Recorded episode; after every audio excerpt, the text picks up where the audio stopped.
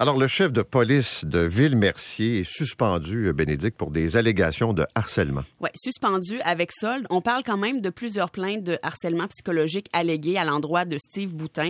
La suspension qui a pris effet hier avant midi et des plaintes qui ont été transmises à la ville récemment en lien avec un climat de travail problématique. Euh, D'abord, la première plainte a été faite via une ligne téléphonique que pour les signalements externes pour les citoyens, pour les employés. Aussi, on peut entendre là-dessus René Chalifou, qui est directeur général de la ville de Mercier pour la suite. Il y a d'autres plaintes. Il y a des employés qui sont venus me rencontrer. Certains employés sont venus me rencontrer ou ont rencontré la direction des ressources humaines pour faire état de certaines allégations. Partant de là, euh, on a regardé la situation puis on a décidé de confier à une firme externe la réalisation d'une enquête administrative alors, M. Chalifou précise que les informations qu'il a reçues jusqu'à présent écartent tout aspect criminel, mais les employés qui ont quand même été informés de la situation avec une lettre qui a été envoyée à tout le monde, l'enquête de la firme externe qui devrait débuter la semaine prochaine, et c'est le directeur adjoint Sébastien Fournier qui va assurer l'intérim.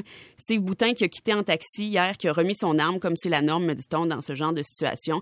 Lui, il est chef de police du côté de Mercier depuis 2018 et avant, il était du côté du service de police de Trois-Rivières. Maintenant, 11 ans de prison pour un homme qui a agressé trois jeunes filles qui lui étaient confiées par la DPJ. Oui, malheureusement, encore une histoire d'horreur euh, concernant des familles d'accueil. Roger Provost, lui, c'est un homme de 68 ans de Joliette et il a plaidé coupable à des chefs de contacts sexuels, incitation à des contacts sexuels et agressions sexuelles.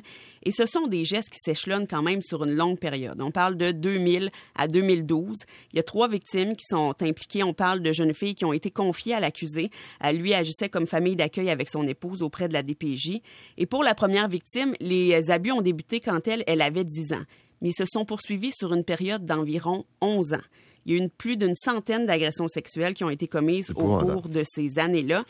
Et ça inclut des relations sexuelles complètes dès l'âge de 12 ans. Les agressions qui se sont poursuivies même après qu'elle ait quitté la famille d'accueil de l'accusé. Et dans le jugement, on spécifie que lui, c'était la seule figure paternelle dans la vie de cette jeune femme-là qui était vulnérable. Euh, la deuxième victime, elle, a subi des abus sexuels répétés dès l'âge de, de 13 ans, deux à trois fois par semaine. Ça a duré environ trois ans aussi, donc ça s'échelonne vraiment sur le temps. Et elle, dans un message sur les réseaux sociaux en 2019, elle a écrit, et je trouve que c'est vraiment frappant. Elle dit pourquoi chercher des familles d'accueil quand des petites filles de 10 ans se font abuser par des vieux de 60 ans? Elle avait écrit ça sur les réseaux sociaux. Elle a déposé une plainte à la police dans les jours qui ont suivi cette publication-là. Et Roger Provost a essayé de la faire taire par une mise en demeure euh, par avocat la menaçant de poursuites judiciaires parce qu'elle avait mis ça sur les réseaux sociaux.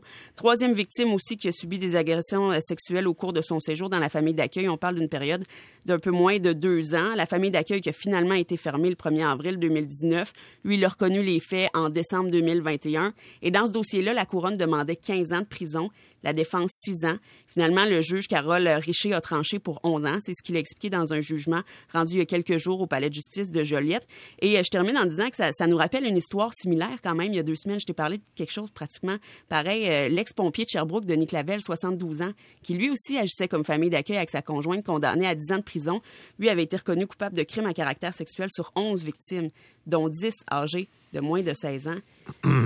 Disons que c'est assez horrible. Oui, parce que c'est toute la notion de confiance. Tu sais, quand tu acceptes de d'héberger puis de t'occuper d'enfants puis que tu sautes sur l'occasion là, pour euh, abuser. Là.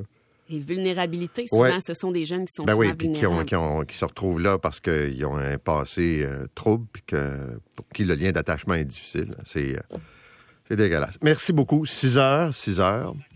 Et on va aller voir ce qui se passe sur la 40.